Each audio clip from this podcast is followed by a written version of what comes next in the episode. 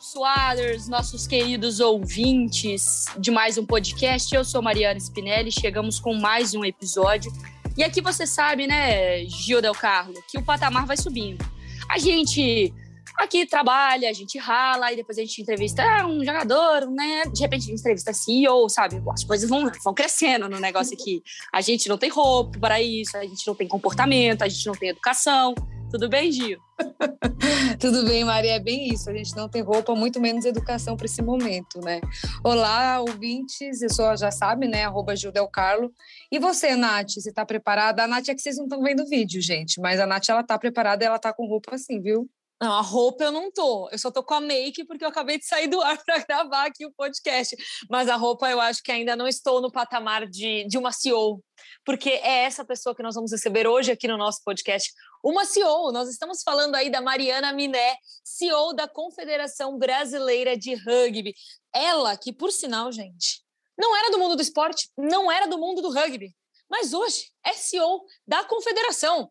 Isso, assim, é um puta incentivo para quem está escutando a gente por aí. Porque, gente, como assim? Eu quero. É a primeira pergunta que a gente tem que fazer para ela. Mariana, seja muito bem-vinda. Como assim virou CEO da Confederação Brasileira de Rugby? Não era nem do esporte. Ah, Nath, é isso aí, viu? Não, antes da gente começar, eu queria falar que eu, é, você, vocês falam que vocês não estão preparadas, vocês não estão vendo aqui o vídeo, eu também, eu tô zero preparada, viu? A Nath tá dez vezes mais preparada do que eu e a Gil também. Tava numa correria aqui é, e tô zero preparada para a entrevista hoje. Mas é isso aí, viu, Nath? E amigos, queridos amigos do Top Suado, eu não era do esporte e aqui estou agora numa missão muito empolgante e muito é, apaixonante de crescer o rugby no Brasil. Eu sou administradora formada pela GV, trabalhei muitos anos em mercado, assim, em multinacionais, em grandes empresas, sempre com marketing comercial, trade marketing, estratégia. Enfim, trabalhei alguns anos na Ambev, na Unilever, cuidando de grandes marcas. Fui para um grupo de mídia no sul do Brasil, a RBS, que é afiliada da Globo lá. Vocês que são de mídia com certeza conhecem. Depois eu fui empreendedora, abri uma empresa de pet food, de alimentação é, natural animal. E quando eu resolvi voltar para o mercado, eu comecei a conversar com algumas pessoas. Na verdade, a primeira pessoa que eu conversei foi um headhunter. É, amigo, enfim, amigo de um amigo, é, conversei com ele, falei sobre a minha experiência, que era muito diversa, muito ampla, e é de fato, né? Trabalhei em lugares, lugares muito diferentes, com, com desafios muito diferentes, e conversando um pouco com ele sobre qual deveria ser meu próximo passo de carreira, ele virou para mim e falou: Então, talvez eu tenha uma vaga que te interesse. Eu falei: Ah, é? Qual que é? Não, para ser CEO da Confederação Brasileira de Rugby. E eu falei, oi? Porque é, na minha cabeça sempre entidades esportivas eram gerenciadas por pessoas que vinham de dentro do esporte, né? Sejam eles atletas ou dirigentes de clubes, de federações tal. E não era meu caso, né? É, eu já conhecia o rugby sim, mas de uma forma muito informal, sabe? Quando na época que eu estava na universidade eu fiz eu fiz intercâmbio na Austrália em 2003. Eu fui, é, eu fui trabalhar na Corte de Justiça lá na Austrália e nesse período eu vivenciei muito rugby. Teve a Copa do Mundo de Rugby lá na Austrália, que a Copa do Mundo de Rugby é gigante, é o terceiro maior evento do mundo em audiência esportiva. Vi o rugby muito nesse momento e um, um dos meus grandes amigos até foi, foi meu padrinho de casamento, ele é ele é um inglês apaixonado por rugby, também conhecia muito rugby por ele, mas não tinha tido grandes contatos com a modalidade até então, né? E conversei com os conselheiros, gostei muito do, do que eu ouvi deles, de tudo que eu ouvi sobre a missão que o rugby brasileiro tem, e estou aqui apaixonada pelo meu propósito, que é fazer essa modalidade crescer, que é fazer os valores do rugby crescerem, né? Porque o rugby tem muito a contribuir para um Brasil melhor. Ana, deixa eu aproveitar então esse gancho que você trouxe para a gente do, da sua trajetória, porque assim, a gente, jornalista, né? Ah, quando um, um ex-jogador vira comentarista, ele traz uma vivência do campo, né, do vestiário, um ex-jogador ou uma ex-jogadora, de como funciona, de percepções que talvez a gente não tenha, mas tudo dentro do universo do esporte. Você que vem de uma área completamente diferente, o que, que você vê? E aí pode ser da área do rugby, mas que você, se você puder fazer até um panorama geral, ou se você enfim, quiser especificamente do rugby, mas assim, de quem não é do mundo do esporte, onde que o esporte, aprendendo com a sua vivência de é, marketing, de empresas completamente né, fora desse universo, o que, que o esporte ainda não entendeu? O que, que o esporte ainda precisa é, aprender assim de divulgação ou de trabalho ou de ordem de funcionamento? O que, que ainda falta nesse universo? Ari, muito pertinente aí sua pergunta. Eu tive muitos anos de esporte, então, no mundo corporativo em marketing, em vendas, cuidando de grandes marcas, e dessa forma eu já tive do outro lado da mesa, né? Entre aspas, fechando e comprando patrocínios com, com enfim, produtos esportivos, com produtos culturais. E de, nesse sentido, eu tenho um pouco a visão do que, que uma marca espera quando ela está patrocinando patrocinando alguma, alguma entidade, algum, alguma entidade esportiva, né? Eu agrego muito nesse sentido, né? Trazendo a visão do outro lado, do que, que eles querem ver e, portanto, do que, que a gente precisa melhorar nos nossos produtos para ser mais ativo e mais interessante para o patrocinador. O rugby tem até uma, uma, uma realidade, uma história, é, um, um, um, histórico de patrocínios de muito a longa data, patrocinadores relevantes tal, mas a gente ainda precisa incrementar isso, incrementar a entrega para eles, incrementar histórias que a gente conta a quatro mãos com, com esses patrocinadores, como é que a gente reforça a marca dos patrocinadores frente às ações que a gente que a gente faz, né? Isso é super relevante, porque no final das contas, a mídia mesmo dá muito espaço para quem? Para o futebol, a gente sabe, né? Para o futebol, aí aparece um pouquinho de vôlei, aparece um pouquinho de outros esportes, mas é, a visibilidade que os outros esportes têm ainda é muito pequena. Então a gente tem que se destacar frente aos patrocinadores de outra forma, né? E aqui a gente tem buscado muito se reforçar dentro do que o rugby tem de melhor e do que o rugby tem de mais genuíno, que são os valores do rugby. O rugby constrói um Brasil melhor. E nesse sentido, a gente tem construído junto com algumas marcas histórias muito relevantes de construção e de evolução de um Brasil melhor que eu, eu como ex-gerente de marcas, sei que é relevante, que as marcas querem contar, querem se aproximar, querem estar próximas, né? É, e eu acho que o rugby tem, o, o esporte tem muito a aprender com o mundo corporativo a ser profissional, né? A tratar os seus produtos de uma forma profissional. A gente vê muito em entidades esportivas ainda muita gente trabalhando pelo, pela paixão, pelo amor. Não é que não tenha que ter paixão, tá, Mari? Não me entende errado, Mari, Gil, Nath. Ter paixão, a gente precisa de paixão. esporte é paixão. Mas, cara, não pode ser só isso. A gente precisa ter uma, uma, uma postura profissional, uma forma profissional de trabalhar. A gente precisa construir um planejamento estratégico sério, a gente precisa ter metas, a gente precisa buscar essas metas, mensurar esse resultado. E muito disso você não vê na maioria das entidades esportivas, né? A CBRU é e desde que foi criado em 2010, sempre foi um modelo muito forte de gestão profissional de esporte, né?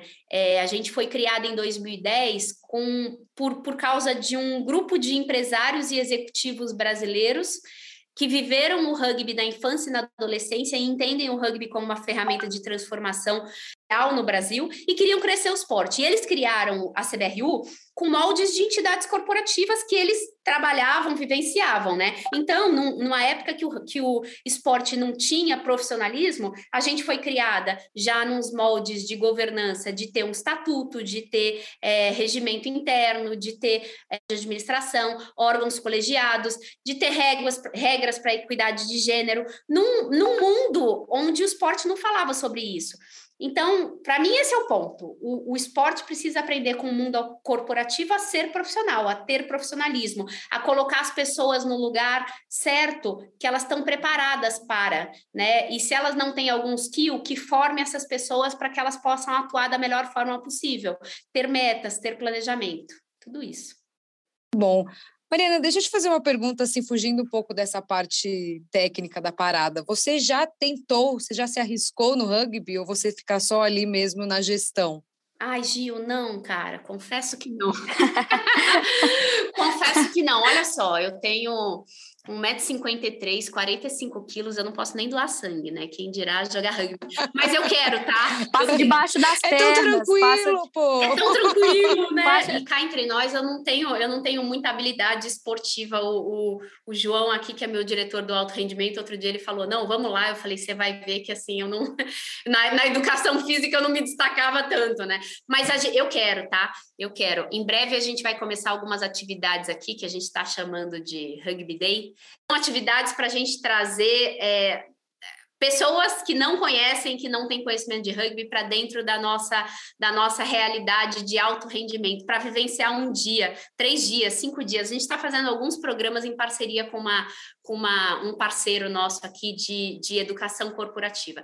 A ideia disso foi montar um produto para ser vendido, mas também um produto para envolver os nossos patrocinadores e envolver a nossa equipe, né? Eu quero envolver meus conselheiros na, no jogo de rugby, eu quero envolver a equipe que está dentro do escritório trabalhando é, para crescer o rugby. Esses caras têm que vivenciar, eu tenho que vivenciar um dia de rugby, três dias, cinco dias. E isso passa por atividades que a gente discute o que é o rugby e vai para o jogo e joga. Joga minimamente, né? O rugby é uma atividade de contato, de força física. Não dá para eu me meter lá no meio das iaras e ser tacleada por uma que eu vou quebrar a perna, o braço tal. Mas de uma forma controlada, a gente tem que experimentar o esporte. E eu quero fazer, mas confesso que não fiz ainda. Eu já joguei tudo bem, rugby, tudo no seu tempo. licença, eu posso falar que Jura? eu já joguei. que legal! Conta aí! Não, não, mas espera, não, eu, eu falei isso, mas eu vou falar que eu fiz três aulas, porque eu tenho um sério problema com bola, porque eu vou... Putz, eu não me dou bem com bola, é isso, gente. Eu até tento, já joguei handball e também tentei aí, fiz acho que três aulas de rugby. Só que eu tenho um pouco de medo da bola, né? Então você imagina no rugby que ainda, além da bola, tem todo esse contato físico, entendeu? Então não deu muito certo na minha carreira. Eu, é, ela se encerrou logo depois de três aulas, entendeu? Mas, Mariana, deixa eu te perguntar, é, em relação a essas ações, as mudanças que você vem promovendo aí é, no rugby no Brasil, a gente está falando de um esporte que não é praticado no dia a dia do brasileiro. Ele não é, é, algo que vem do berço, como a gente tem o futebol aqui no Brasil. Como que você imagina é, passar a introduzir o rugby? E aí eu falo para crianças mesmo, porque assim, eu não sei se as meninas tiveram isso, mas na escola a gente não tem essa opção. A gente na escola ou a gente joga futebol, ou a gente faz balé, ginástica artística, ou a gente faz handball e basquete, e vôlei tem isso também. Mas não tem rugby, você não tem essa opção de praticar desde pequeno, saber se é legal. É, eu sou muito leiga, não posso falar para você que eu conheço que existem escolinhas no Brasil que você pode se matricular para fazer rugby. Mas eu queria saber, assim, o que, que como você imagina? Eu sei que é, é muito amplo isso, mas como trazer esse esporte para é, cada vez para mais perto, assim, de pessoas que não têm esse contato com o rugby mesmo? Ótimo, Natasha. Você sabe que é, é, alguns esportes têm, a, têm a, a, a a sorte de fazerem parte né, do, do quadrado mágico, de, de poderem ser jogados com tranquilidade numa quadra de cimento, né? Que eles podem estar em qualquer, em qualquer escola do Brasil, né? Então, vôlei, hand, futebol e basquete é uma maravilha, né? Você tem uma quadrinha ali de cimento e vai, você joga, né? É, isso é uma prioridade nossa, tá?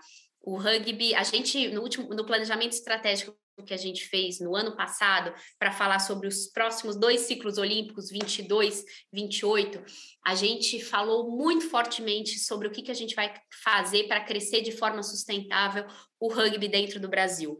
E, naturalmente, crescer o rugby de forma sustentável passa por crescer a base da modalidade número de atletas, número de fãs e número de crianças que têm contato com o esporte na, na primeira infância, né?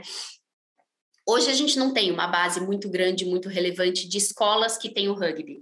É, escolinhas de rugby, a gente tem dentro dos clubes. Os clubes de rugby, alguns deles, e não muitos, oferecem rugby para para crianças em, em, em, em, idades menores, né? Sei lá, sete anos, seis anos, mas são, eu confesso que são poucos. Ano passado, a gente entendeu que para a gente suportar os clubes nessa missão de buscar atletas mirins nas escolas, a melhor forma da gente suportar isso é fazer parcerias que permitam que essa é, que o crescimento do rugby escolar aconteça de uma forma escalável, né? É, antes a gente ajudava muito o clube como é, trazendo, é, dando aulas para professores de educação física da rede, da rede escolar, seja pública ou seja privada, é, dando recurso de alguma forma, alguma pessoa que ficasse dentro do clube focando em visitar as escolas, mas isso é pouco escalável, né? E o que, que a gente entendeu ano passado? Gente, vamos focar em parcerias que possam crescer isso de uma forma escalável. E aí a gente fechou uma parceria que eu tenho maior orgulho de dizer que isso foi fechado na minha gestão, mas começou muito antes, tá? Foi uma parceria que demorou tempo para a gente fazer acontecer, que foi a parceria da CBRU com, a, com o SESI São Paulo. De verdade, essa parceria tem potencial de mudar o rugby de patamar, de verdade, né? É, fim de semana passado, inclusive, não ontem, o, o anterior, final de semana é, anterior, a gente teve o festival é, o primeiro festival de lançamento do, da parceria CBRU e SESI São Paulo. Apesar da parceria já estar tá rodando há mais de seis meses, a gente fez o festival agora por uma questão de pandemia, né? Foi o momento que a gente entendeu que dava para a gente juntar 250 crianças.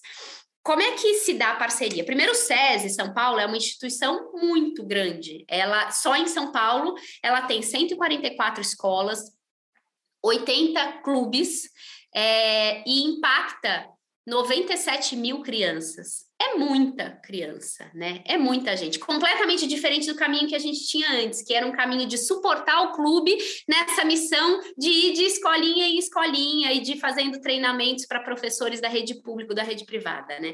É, agora, junto com o SESI, a gente está num momento importante de implantação de rugby dentro das unidades do SESI. A gente começou com sete unidades do SESI, é, que estão oferecendo rugby para crianças de 7 a 17 anos é, junto com os clubes. A ideia não é que a CBRU faça isso, porque eu não tenho nem braço para fazer isso Brasil afora, né? Então eu preciso fortalecer o clube junto com essa missão. Então, cada uma dessas sete unidades do SESI, ela foi apadrinhada por um clube de rugby. E esses clubes de rugby têm o suporte da CBRU para oferecer treinamento de rugby para as crianças da escola e do clube do SESI.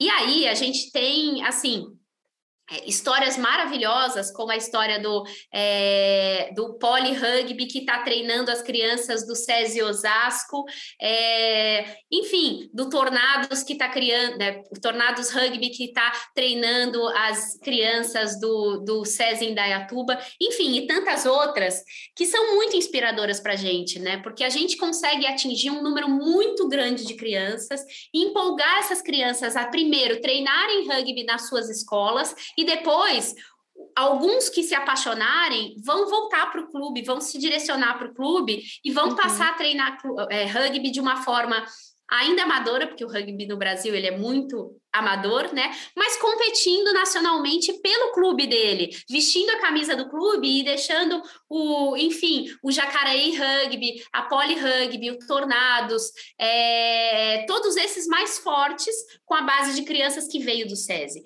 E tem mais, né? Além desses sete clubes estão já estão expandindo, tá? Eu, na, no festival que a gente teve, eu falei com, com a alta diretoria lá do, do, do SESI, eles estão super felizes e já estamos falando em outros clubes. Tinha, inclusive, nesse evento, clubes que ainda não são parte do, do programa da CBRU com o SESI que levantaram lá a mão falando, poxa, eu quero um SESI perto do meu clube, que eu entendo que isso vai, vai ser interessante para mim. Incrível. Incrível. E a gente fez um com eles, junto com eles, uma antes dos Jogos Olímpicos, uma semana olímpica. Foi muito legal. A gente, antes dos Jogos Olímpicos, a gente sentou com eles e falou, poxa, vamos pro provocar é, os alunos da rede SESI é, sobre os valores olímpicos e valores do rugby. E começou entre uma conversa CBRU e SESI, e time de educação de SESI. E depois virou uma.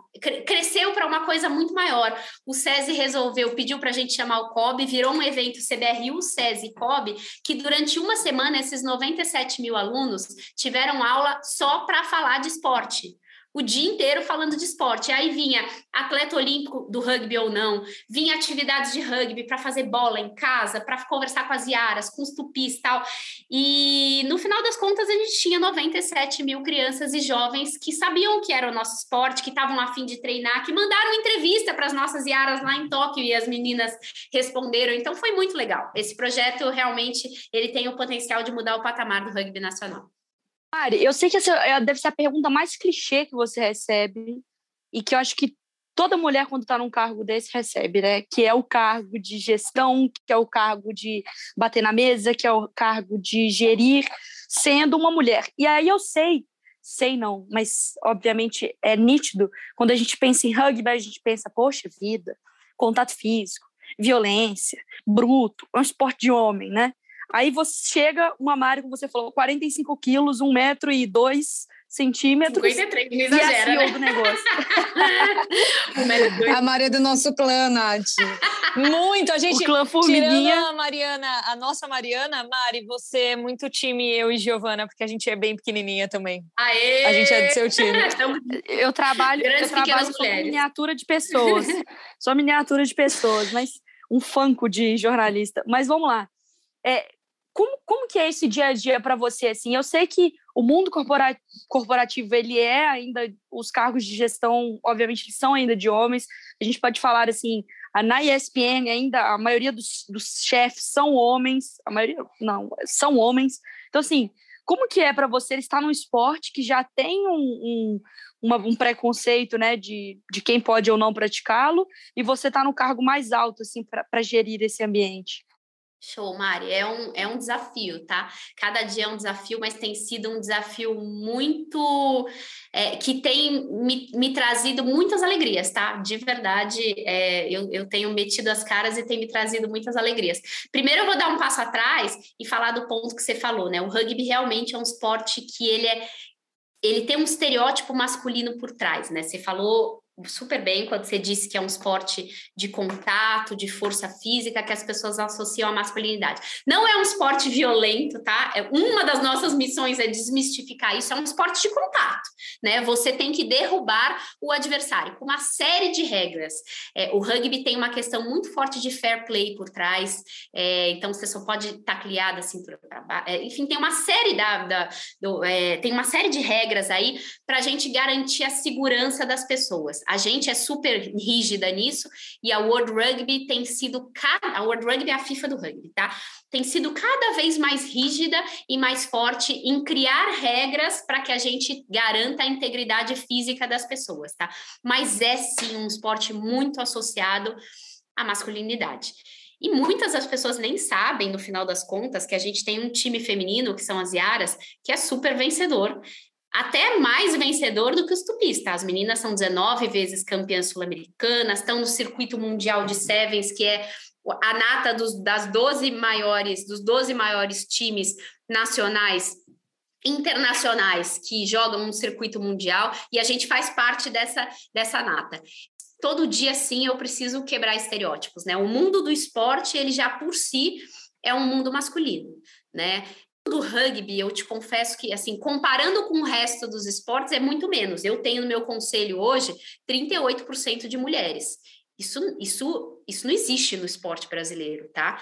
É, não existe mesmo. Eu fui, eu fui numa assembleia do COB há, umas, há menos de um mês atrás, é, uma, uma assembleia eletiva que a gente ia ter que votar para cargos e é, tirando comissão, é, é, é, comissão de atletas, né, que tem uma, uma parte bem relevante de mulheres, é, mas os gestores das confederações que votam, é, eu era, era eu e mais uma mulher votando. Todos os outros, de um grupo total de 36, eram homens votando, né? Então, é, sim, é um mundo muito masculino, é um mundo que tem pouquíssimas mulheres, e, e é uma coisa a mais para gente, a gente é, contrapor, né? Para a gente chegar e falar, não, eu tô aqui, eu confio no meu taco, eu entendo o que eu, o que eu tô fazendo, qual que é a minha missão aqui, mas é uma coisa mais para a gente ultrapassar quando a gente está num cargo de, de tomada de decisão, né? Eu tenho uma, um perfil e vim construindo o perfil ao longo da minha vida muito de construir as, a quatro mãos com as pessoas que estão comigo, né? Eu acho que sem isso eu não não não estaria conseguindo atuar bem nessa função como eu acredito que eu tô hoje. Eu não tenho conhecimento técnico do rugby. E eu confesso que eu acredito eu e entende o meu CA também, o meu conselho de administração, que eu não preciso ter esse conhecimento técnico. Eu preciso colocar pessoas aqui que tenham esse conhecimento técnico. O meu diretor de alto rendimento tem que ter, o meu diretor de desenvolvimento e torneios tem que ter, o meu diretor de arbitragem tem que ter, é, os head coaches tem que ter, né? É, mas é um desafio no dia a dia a gente mostrar que cara, independente de eu ser homem, de eu ser mulher, eu, eu, eu, eu sou mulher e eu vou e eu vou trazer sim o que essa o que essa entidade precisa para crescer. Confesso que assim tem sido um desafio até maior eu não ser do rugby do que eu ser mulher, tá? Uhum. porque porque muitas vezes eu me vejo em discussões com a minha equipe de cara, não, quanto você sabe de rugby? Eu falo, porra, eu entendo de gestão, né? Eu queria aproveitar que você está falando aí do seu papel como mulher à frente da confederação e falar de duas coisas que eu gostaria que você explicasse para gente, porque eu acho que é uma importante, eu acho que é importante, mas eu acho que tem aí também é, um certo carinho da sua parte em cuidar disso, que é a nova identidade visual das Iaras, que isso aconteceu aí recentemente, né?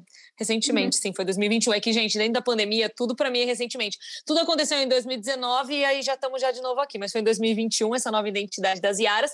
Eu também queria que você falasse um pouquinho desse crescimento das Iarinhas, né, que, tão, que fizeram aí uma estreia super bacana nos Jogos Sul-Americanos da Juventude. Então, acho que esse apoio, né, de ter uma mulher à frente aí da confederação e já ver também todas essas mudanças em relação às meninas aí do rugby.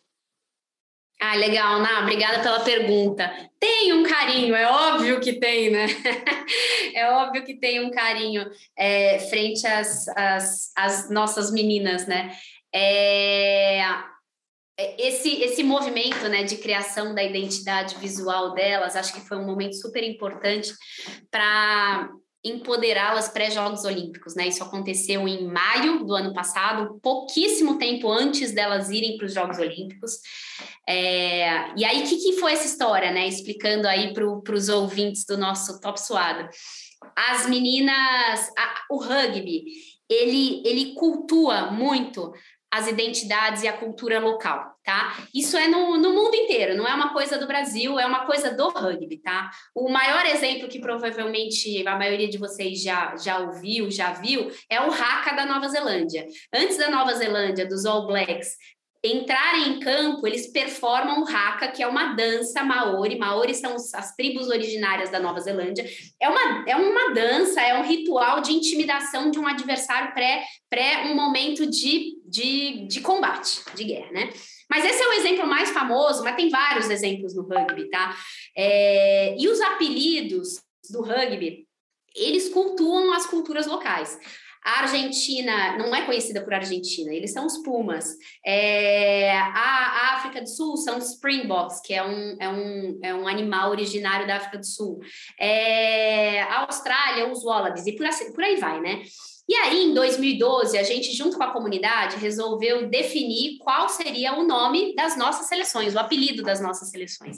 E a gente chegou, junto com a comunidade, no nome Tupis, Tupi é um tronco linguístico dos povos originários brasileiros. Não é um povo, é um tronco linguístico, tá? Que dá, que dá, que que que, é, que dele é, vem diversas línguas é, dos povos originários brasileiros. E a logo que foi desenvolvida foi um índio, um, um, um indígena é, homem olhando assim para cima. E as meninas, em 2013, quer dizer, faz bastante tempo isso, as meninas não foram elas não se sentiram reconhecidas por aquele símbolo porque eram um, um, indígena homem. E elas começaram a buscar o que, que representava a força da mulher indígena brasileira e chegaram na lenda das Iaras, que é, é uma guerreira, é uma lenda de uma guerreira indígena mais forte que os irmãos, que foi jogada nas águas e que se tornou rainha das águas. E elas se auto-intitularam Iaras, tá? Muito rápido, a gente abraçou isso, e desde então elas são conhecidas como as Iaras.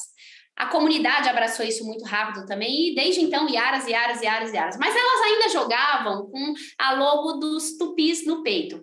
É, e claramente isso, isso de alguma forma incomodava elas. Tanto é que elas, no movimento mega empreendedor, as atletas foram atrás de um designer, fizeram a logo delas, das Yaras, fizeram o uniforme delas, elas treinavam algumas vezes por semana com o uniforme delas. Várias atletas têm, têm é, tatuagem no braço de indígenas, mulheres tal.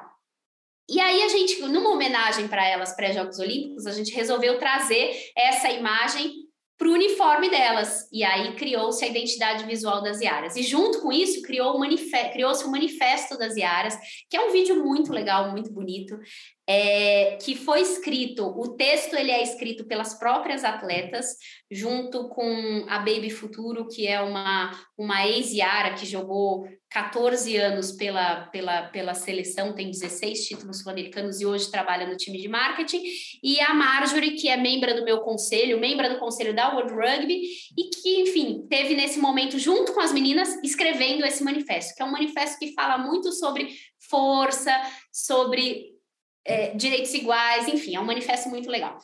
É, esse momento foi um momento muito bonito, que eu acredito é, e entendo que deu bastante força para elas estarem em Tóquio é, representando a gente lá nos, nos Jogos Olímpicos, né? E as Iarinhas também é, surpreenderam, vem surpreendendo muito positivamente, né? E vem construindo um caminho muito positivo. Por que, que eu digo surpreendendo, né? Não é porque ah, não esperávamos, não, é óbvio que a gente esperava, mas existia uma dúvida muito grande com relação a essa Odessur, né? A esses jogos sul-americanos é, juvenis. Por quê? Porque essas meninas estão sem a jogar estão sem jogar a pandemia inteira, né? Durante o período de pandemia, não só o rugby, é, como todas as modalidades, foram muito afetadas, e não só o Brasil, como todos os países foram muito afetados, né? A gente, CBRU, em especial, que tinha uma série de atletas é, centralizados pré-pandemia, a gente tomou uma decisão que eu acho que foi muito acertada de mandar esses atletas de volta para casa, porque eu não tinha condições, durante uma pandemia, de garantir que esses atletas, primeiro, iam estar seguros, quietos em casa, e segundo, iam estar estudando. Como é que eles iam estar estudando com o celular, né? Eu, eu, eu que sou mãe, vi a dificuldade de eu manter o meu filho na frente de um computador. A minha assistente social não ia conseguir manter tantos atletas centralizados. Então, eles voltaram para casa. E aí, é, a gente fez um, um, um trabalho de treinamento no, no, segunda metade do ano passado, mas a gente não sabia como iam estar os outros países, né? E foi emocionante ver essas meninas entrando em garra com muita força, com muita vontade de ganhar. Ganharam todos os jogos, terminaram invictas. Na final, ganharam da Argentina de virada. É, esse momento do rugby feminino tem sido muito importante muito especial. Manifesto das Iaras, Jogos Olímpicos, as meninas campeões, campeãs da Odessur agora e outras coisas ainda que vieram e que estão por vir. A gente está a gente começou no passado um projeto do qual eu, eu, eu me orgulho muito, e mais do que me orgulhar do projeto, eu me orgulho muito do grupo que formou esse projeto, construiu esse projeto e deu luz a esse projeto aqui na, na CBRU e fora, muitos voluntários nos clubes trabalhando para esse projeto acontecer. Que o Nina é um projeto de formação de rugby feminino. E ele é uma, um projeto de formação e construção de lideranças femininas a partir do rugby. O rugby é também uma ferramenta para construção de lideranças. E esse projeto ele começou no meio do ano passado e aconteceu de forma voluntária, com várias pessoas engajadas, sete, oito clubes já trabalhando, obviamente alguns mais engajados e outros menos engajados, até porque até então era um trabalho voluntário, e agora a gente conseguiu captar esse projeto em lei de incentivo e em junho ou julho ele começa a ser executado com suporte da CBRU. É um projeto muito legal e também que eu, que eu me orgulho muito, principalmente das pessoas envolvidas nele. Que demais. Eu queria te perguntar, Mari, rapidamente, um objetivo a longo prazo e um a curto prazo para o rugby feminino. Você consegue falar para a gente rapidinho assim? Só, a longo prazo, vou dar mais que um, tá? A longo prazo, a gente tem duas missões, né? Desenvolver, é, desenvolver uma cultura de rugby feminino transgeracional no Brasil. É, isso é muito importante, que eu tenha mais clubes, mais meninas, mais treinadoras, mais árbitras, mais mulheres envolvidas no ecossistema do rugby, né? É, e, e, e, e, tem muita coisa da nossa parte para ser feita para que isso aconteça, mas tem muita coisa também da parte dos clubes, das pessoas que amam amam o rugby hoje, né? E outro sonho grande aí é a gente ir para que aí não é longo nem curto, a gente ir para a Copa do Mundo de, de 2025, é, de rugby 15. Esse ano a gente vai para a Copa do Mundo de rugby sevens, mas a gente quer tá também fortalecer o nosso rugby 15 através da base. A gente está atualmente jogando o primeiro torneio nacional, Campeonato Nacional de Rugby 15 feminino, adulto e juvenil. É, e dessa base vai surgir o nosso time, vai, vai vir o nosso time para a gente disputar a eliminatória para ir para uma Copa do Mundo de Rugby 15 feminino em 2025. É, no curto prazo, no curtíssimo prazo, a gente precisa manter as nossas meninas na, é, no circuito mundial de rugby sevens. É uma missão, não é uma missão fácil, tá? É, elas estão na nata do Rugby Sevens nacional, é, mundial, é, fazem parte dos 12 times que estão lá, a gente precisa mantê-las lá. É, por que, que não é fácil, né? Porque, olha só, a gente tem muito pouco jogo de qualidade ao longo do ano, né? Sem querer desmerecer as nossas adversárias na Sudamérica, mas o fato é que a gente tem um nível muito mais alto do que o resto da Sudamérica. É só dizer que a gente tem 19 títulos em 19 torneios jogados, e via de regra a gente, a gente é, acaba, ganha esses títulos com com sendo invictas no torneio, né? Mas a gente, então a gente tem muito pouco jogo de qualidade próximo aqui, né? Abaixo, abaixo custo, viajando pouco. É, e quando a gente vai para o circuito mundial jogar contra europeias, contra países da Oceania, que tem mais tradição de rugby, a gente fica ainda atrás dessas meninas, né? Dessas mulheres. Então, o desafio de curto prazo é manter essas meninas lá. Não tá fácil, a gente está fazendo o nosso melhor, vamos deixar o melhor em campo, e é isso. Boa! Gostaríamos de te agradecer muito pela participação. Se dependesse da gente, todo entrevistado, tá? Mas é que a gente gosta muito de conversar. Os podcasts teriam três dias de duração. Mas eu acho que é legal. Se você quiser deixar até, inclusive, Mariana, alguma rede social, alguma divulgação para as pessoas que querem acompanhar, para ter notícia, ou para às vezes também praticar, se você quiser deixar qualquer serviço aí que possa ser útil para o público também, espaço à vontade. Exatamente. Você. Ah, tá. Não, ótimo. Não, primeiro eu queria deixar um convite para o público de vocês. Né? Claro. Né? Eu queria deixar um convite para vocês conhecerem o rugby. É, o rugby é uma modalidade muito apaixonante, muito, muito mesmo. É feito por pessoas que são completamente apaixonadas pelo jogo, porque o rugby é muito mais do que um jogo, um esporte, o rugby é um estilo de vida. É um estilo de vida muito pautado em, em valores, é, em camaradagem, em coletividade, em respeito à arbitragem, respeito ao, a, aos treinadores tal. É, os valores do rugby pautam muito o que a gente faz aqui no dia a dia. De novo, não é só no Brasil, é no mundo inteiro. Você vai ver no mundo inteiro as pessoas falando: poxa, mas esse atleta agiu de acordo com os valores do rugby, seja no campo ou fora do campo, as pessoas vão questionar. Isso é um estilo de vida e é, e é, e é quase que um grupo, assim, um grupo uma, uma, uma, fraternidade universal de pessoas que gostam e jogam, não só que jogam, mas que gostam de rugby. Você vai para algum lugar fora do Brasil e você encontra com alguém que gosta de rugby, cara, é papo para, juro, é papo para horas e horas e horas e horas e horas de conversa, por causa dessa, dessa desse lifestyle que tem por trás do rugby. Então, vem com a gente conhecer a modalidade, assistir os jogos das Iaras, dos Tupis e de rugby internacional, de Copa do Mundo, de Six Nations, de, enfim, é muito empolgante. É, Deixar um convite também para vocês seguirem as redes sociais da Brasil Rugby, no Insta é arroba Brasil Rugby e nas outras redes também, que a gente vai estar tá muito feliz em receber vocês, sejam como atletas, sejam como jogadores, como, como é, amantes e fãs do rugby. Isso aí. E agradecer vocês, Boa. meninas. Ah, Parabéns pelo trabalho que vocês fazem aí, sensacional. Eu sou fãzaça de vocês e obrigada pelo espaço. Ah, imagina, obrigada a você, Mariana. Obrigada Portas pela sempre abertas. E volte sempre, é isso aí, volte sempre.